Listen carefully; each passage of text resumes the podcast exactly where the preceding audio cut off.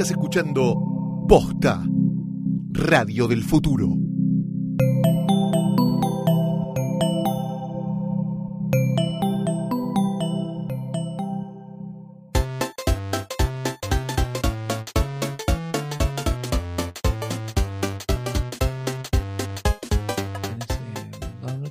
¿Cómo? 500 mangos. ¿Cómo? No te escucho, o Martín. 700 mangos. No o- te- Otra si vez me podés prestar 700 pesos, dale, no me hagas pasar un mal momento.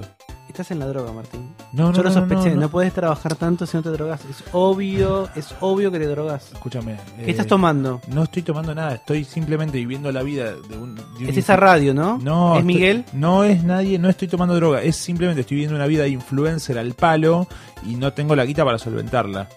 Yo te voy a recomendar qué es lo que tienes que hacer. ¿Qué? Comprar un Bitcoin. No, están 4 lucas al No, no. Bitcoin. Ahora te cuento. Espera, hagamos el programa y yo te cuento. Bueno, dale, dale. Mi nombre es Tomás Balmaceda. Mi nombre es Martín Garabal y si me quieren prestar No, plata. vamos, vamos, vamos, Ok. vamos para arriba. dale, Ok, dale, dale, dale.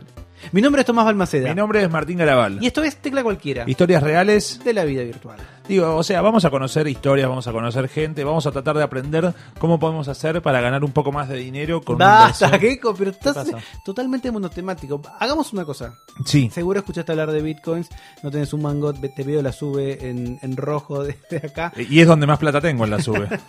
Bueno, ¿por qué no desciframos qué demonios Sí. eh, son los bitcoins? ¿Para qué sirven? ¿Es plata? ¿Qué es una criptomoneda? Y lo que más nos importa es cómo comprar hoy, en este momento, un bitcoin. La idea es que vos escuches el programa, Martín, Sí. que cuando termine, dentro de 28 minutos, te puedas ir a comprar a un un pago fácil a .com.ar tu propio bitcoin, ¿ok? Está bien. Nunca lo... ¿Aceptás el desafío? Sí, nunca escuché el programa, pero voy a intentarlo. Dale, arranca entonces, tecla cualquiera.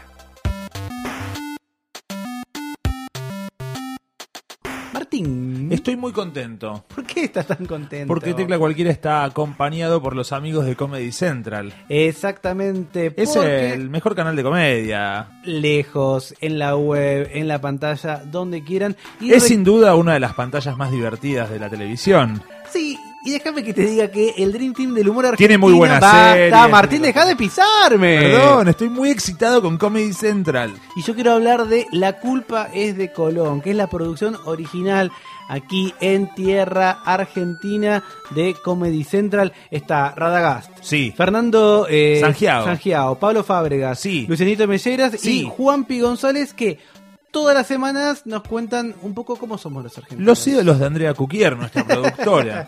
Mira, dedicado a Andrea y dedicado a los que quizás no escucharon el último episodio de La culpa es de Colón, escucha este pedacito. A ver. En Argentina tenemos la avenida más grande del mundo. La avenida más grande del mundo. Que hay, hay uno que fue y midió todas las la avenida, to- en todo el mundo entero midieron las de verdad, todas las avenidas del mundo fueron medidas, que fueron con y dijeron, no, mirá, ta- ¿quién, aparte, ¿qué mierda me importa? Si es la más larga del mundo, eso me importa tres carajos. Cago en todo. Eso sí, la viroma es nuestra, ¿eh? La inventamos nosotros. También es mentira, señor. Le inventó un tipo que vino de vacaciones, un húngaro que vino de vacaciones, pasó por Argentina, se le habrá ocurrido acá y pasó en Argentina y dijo, no, la virome se te ocurrió acá, es de acá. Es como si nace un pibe en Estados Unidos Argentina, no, este es yankee, olvídate. Hazte los papeles ahí. Hátela.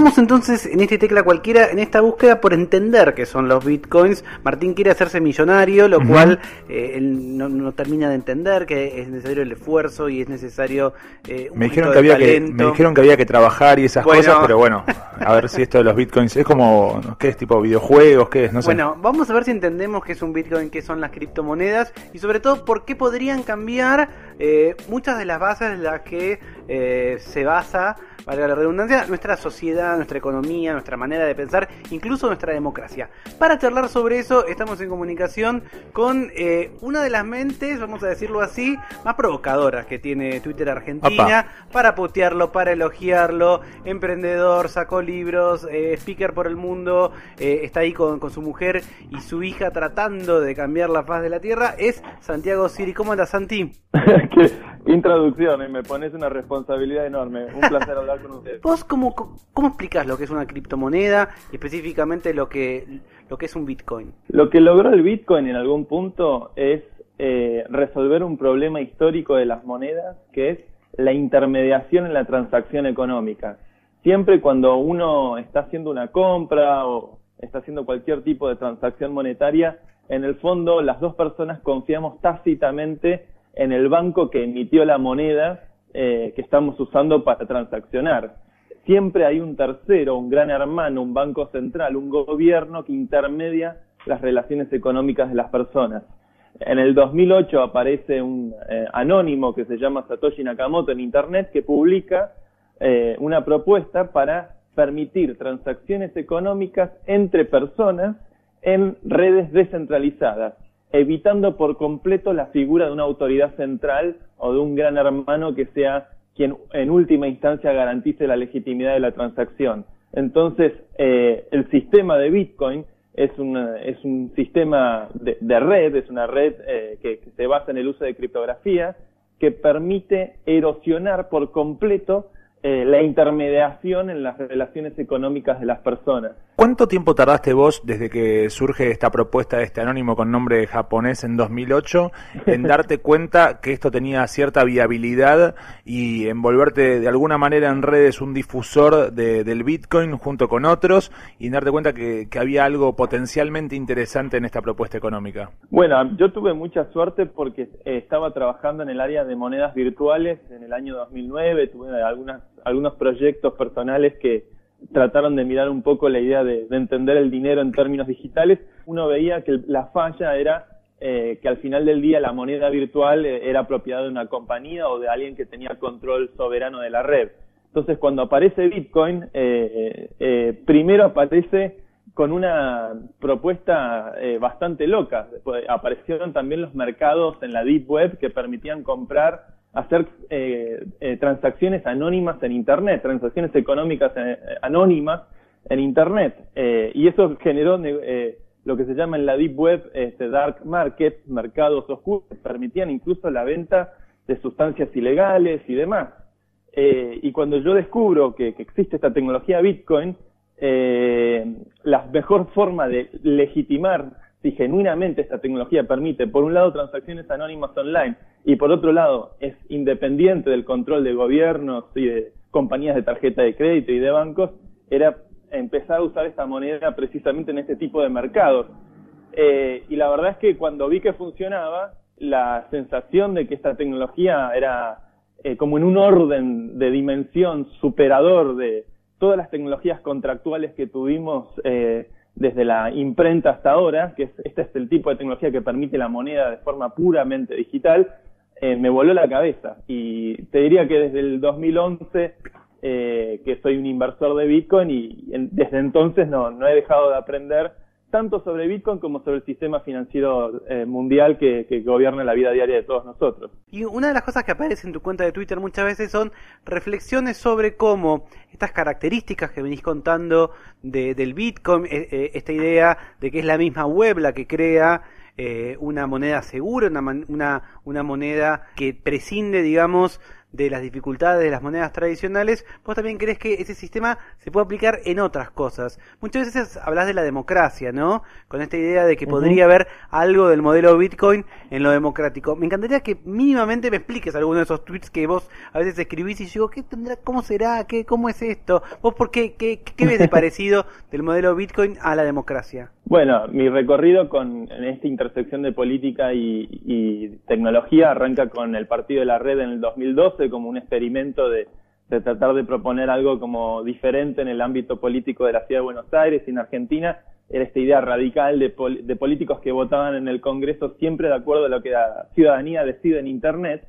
Y cuando uno se pone a ver, a revisar cómo es que se puede garantizar la seguridad del voto de forma digital, cómo se puede garantizar una eh, instituciones digitales que no puedan ser corrompidas, eh, aparece una tecnología muy relevante para garantizar esto, que es el blockchain. El blockchain es justamente el equivalente al libro contable de los bancos. El blockchain es la tecnología que permite precisamente eh, hacer transacciones de Bitcoin de forma segura sin que haya riesgo de que alguien corrompa esas transacciones. Entonces, si podemos digitalmente, a partir del uso de criptografía distribuida, asegurar eh, el funcionamiento de moneda digital, tranquilamente también podemos asegurar el funcionamiento de voto digital. Entonces, eh, desde 2015 en adelante yo me, vine a vivir a los Estados Unidos, viví dos años en California y ahora vivo en Nueva York, donde armamos una fundación que se llama democracy.earth, ese es nuestro sitio, Earth como planeta Tierra, y desde democracy.earth nos dedicamos a la investigación y desarrollo de tecnología de código abierto que funciona sobre redes descentralizadas usando blockchain, que permite instrumentar sistemas de decisión o sistemas de votación eh, puramente digital. Y obviamente hay una gran cantidad de desafíos con eh, garantizar la legitimidad de estos sistemas, pero a la larga nuestra tesis es, si va a haber alguna vez una democracia digital, por el simple hecho de que Internet es incompatible de raíz con los estados nacionales, esa democracia digital va a ser una democracia sin fronteras que va a operar en el ámbito soberano de la, de la red. Eh, en otras palabras, vemos Internet como una jurisdicción planetaria que va a ir eh, volviendo obsoletas las fronteras eh, territoriales y dándole cada vez más entidad eh, a la soberanía personal de las, de las personas, valga la redundancia, que nos conectamos a la red en todo el mundo. Estuvimos diciendo que Santi Siri era un provocador y provoca, provoca ideas, provoca cosas que uno quiere pensar sobre eso, ¿no es cierto? Y grandes frases, democracia planetaria. No, de verdad, eh, Santiago, estás, eh, él, él, realmente está en la otra parte del mundo en este momento, así que te agradecemos mucho esta comunicación y el tiempo para explicarnos a dos bestias como nosotros, como Martín y yo, eh, estos temas y dejarnos pensando. Un abrazo, chicos.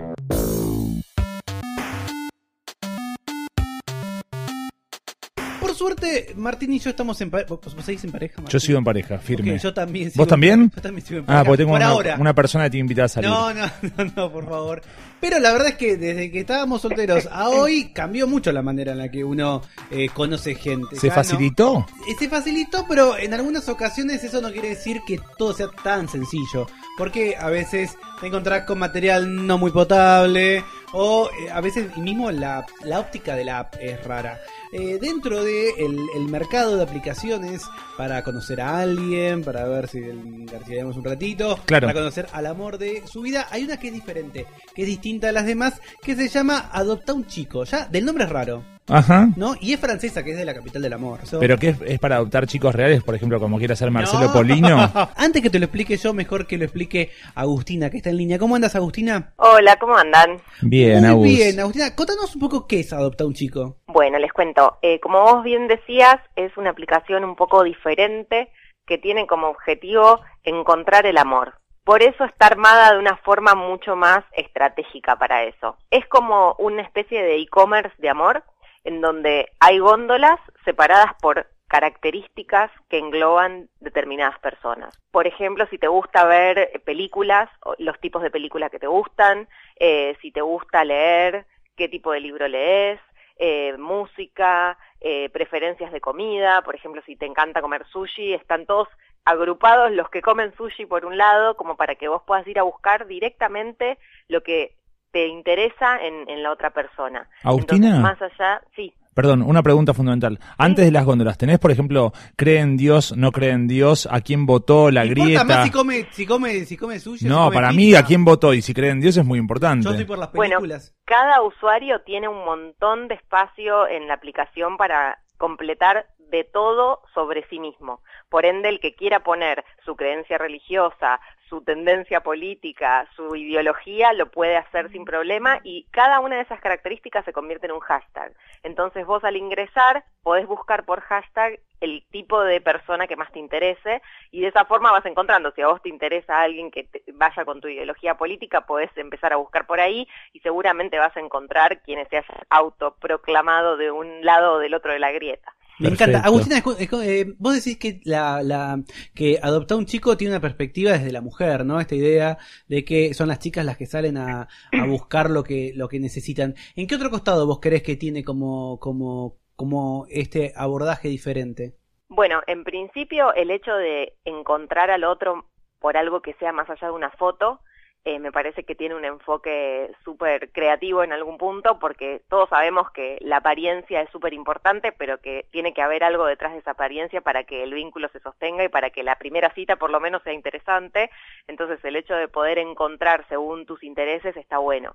Y después es un dato no menor, eh, que la mujer sea quien tiene la última palabra y que los hombres no puedan hablar con la chica si la chica no los autoriza para eso, me parece que también es súper importante porque demuestra de alguna manera que los estereotipos no son siempre lo que, lo que se supone que son y un poco la idea de la app es romper con esos estereotipos de que la mujer siempre está esperando su príncipe azul sentadita y, esperando que caiga del cielo. Es, esto es al revés, es como las mujeres que queremos ir a buscar a, a la persona que queremos, eh, con la que queremos salir, está ahí en, en góndola para encontrarla. O sea que eh, el, el hombre se, se mete a la app desde un lugar pasivo, como a la espera de ser elegido, ahí esperando en la, La góndola, góndola. y la mujer es la activa, la que se mi- se da vuelta y se mete a ver todos los ingredientes para ver si el producto que va a elegir es el que le conviene. El hombre igual no está del todo pasivo, tiene una herramienta que se llama encantos, que es la manera que tiene para hacerle saber a las chicas que le está interesado. El hombre manda encantos, tiene 10 encantos por día para enviar a todas las chicas que le gusten, y la chica recibe ese encanto y decide, bueno, esta persona me interesa, lo acepto y entonces de esa manera me puede hablar y podemos conversar a ver qué onda, o no, no me gusta para nada, no me interesa y lo doy de baja y ese hombre nunca podrá hablar con esa chica porque la chica decidió que no. Ok, ¿y esos encantos es una, es una acción predeterminada o hay distintos tipos de encantos? ¿Es como un toque o es tipo, te voy a mandar este encanto? No, es como un toque. Ok, es una especie de varita mágica que activa un hechizo de amor. Ok, o sea que si vos vas caminando por la góndola de un supermercado real, es como que el sachet de leche se sacuda un poquito, como que llame la atención, tipo, llévame, llévame. Y vos decís, no te voy a Sí. llevar, lechita. Sí, exactamente, sí. Ok, Muy perfecto. Bueno. Bueno, Agustina, aquellos que, aquellas y aquellos que quieran probar a adoptar un chico que quieran esta nueva manera de eh, conocer al amor de su vida o a un revolcón, ¿cómo tienen que hacer? Bien, se pueden eh, loguear en adoptaunchico.com.ar desde cualquier computadora o se pueden descargar la app que está disponible para Android y para iOS. Gracias, Agustina. Gracias a ustedes. Vos, perdón, grande. ¿vos estás en la, en la aplicación? ¿La usás la aplicación o no? Yo tengo un usuario, Ajá. así que estuve investigando bastante y viendo qué hay ahí en el mercado del amor. Ahí te vamos a mandar unos encantos, gracias. Dale, gracias a ustedes.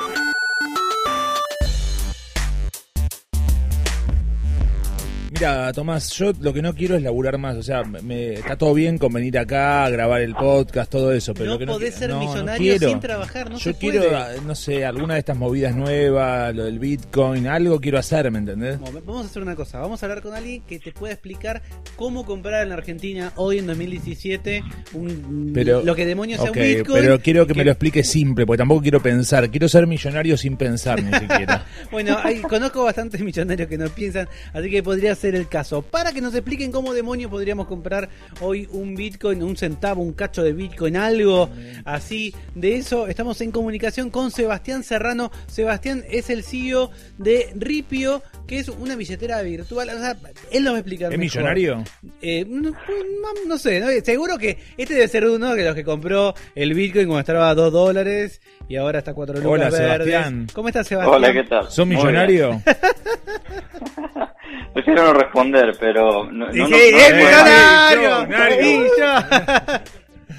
Sebastián, co- sí. contanos una cosa. Martín quiere comprar eh, mañana, cuando termine de grabar esto, cuando se levante, un Bitcoin, o incluso esta noche, porque supongo que uno puede comprar. regalás un Bitcoin? También. ¿Cómo, No. ¿Cómo podría alguien comprar un Bitcoin hoy?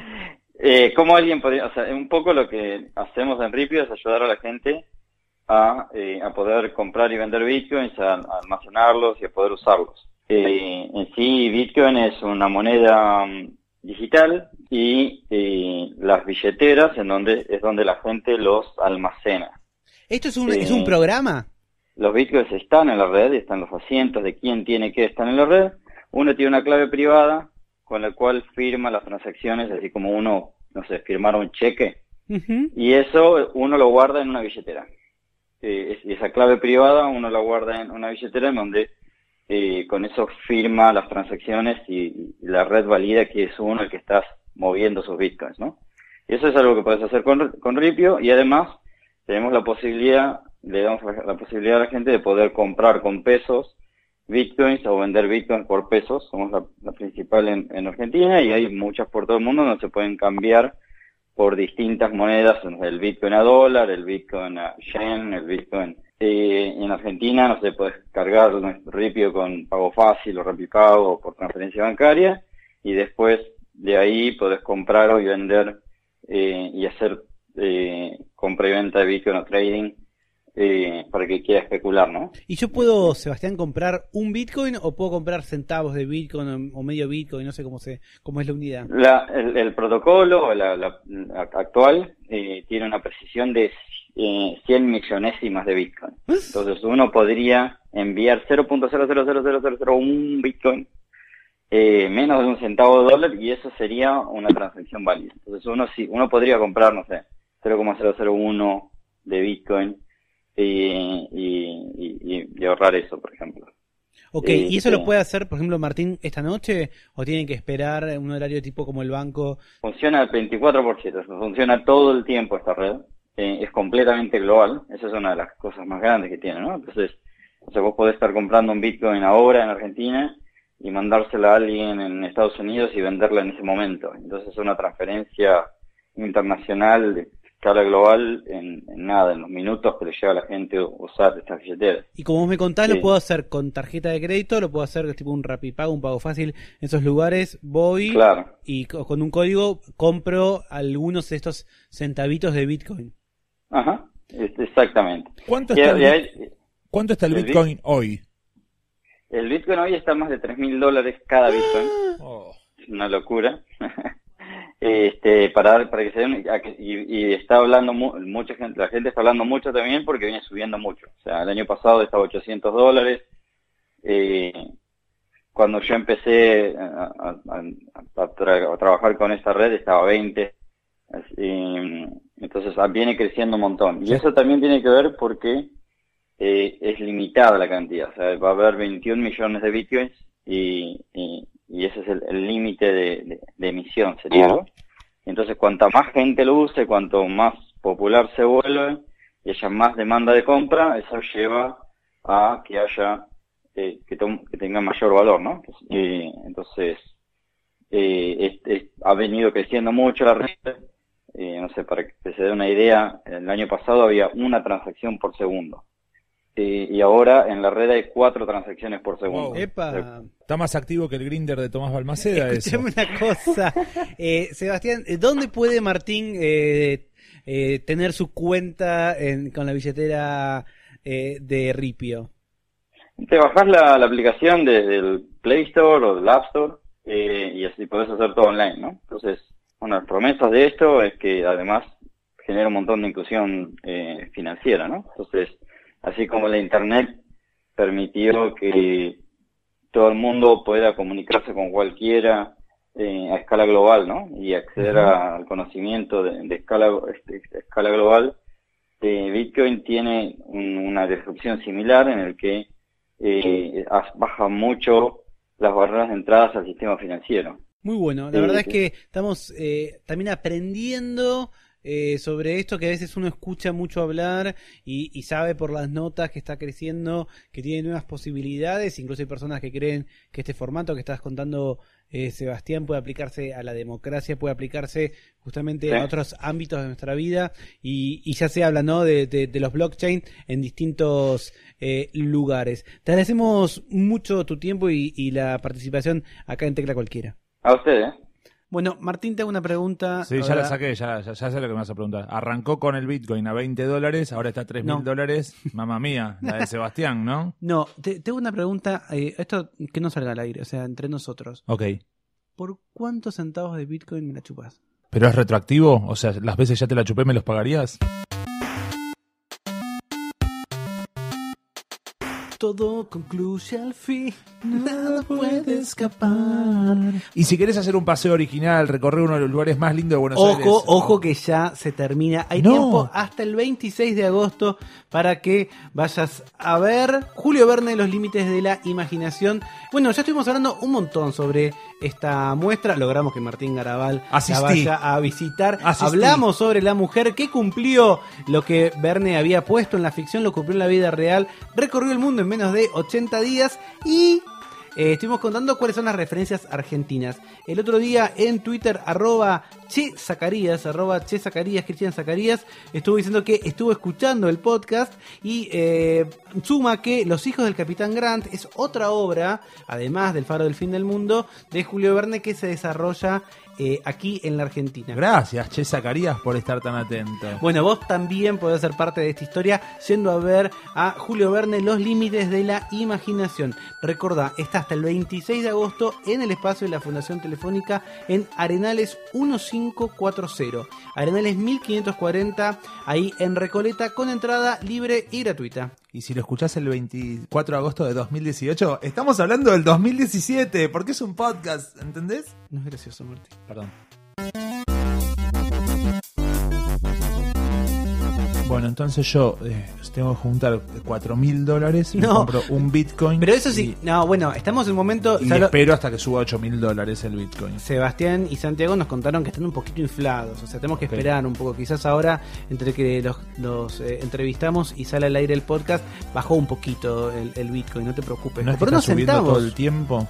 No, no, de hecho sube, baja, está medio complicado. No sé cómo es el recuento de votos de la provincia de Buenos Aires y va a afectar al Bitcoin. Es posible que lo afecte. Va, no sé, todo afecta. Viste que el aleteo de una mariposa en Australia hace Sí. caer las eh, bolsas en Sí, Wall eh, Street. El aleteo de un Santi City en Nueva York puede hacer caer.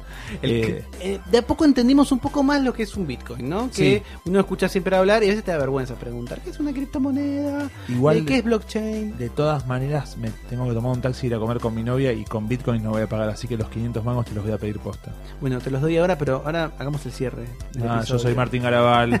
Yo soy Tomás Balmaceda. Tecla cualquiera. No, un poquito más de onda. Tecla cualquiera. Historias reales. De la vida virtual. Hasta Chau. la próxima.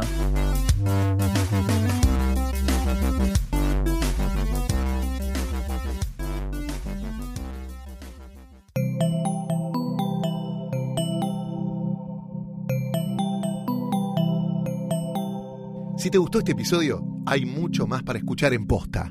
Conoce todos nuestros programas en posta.fm.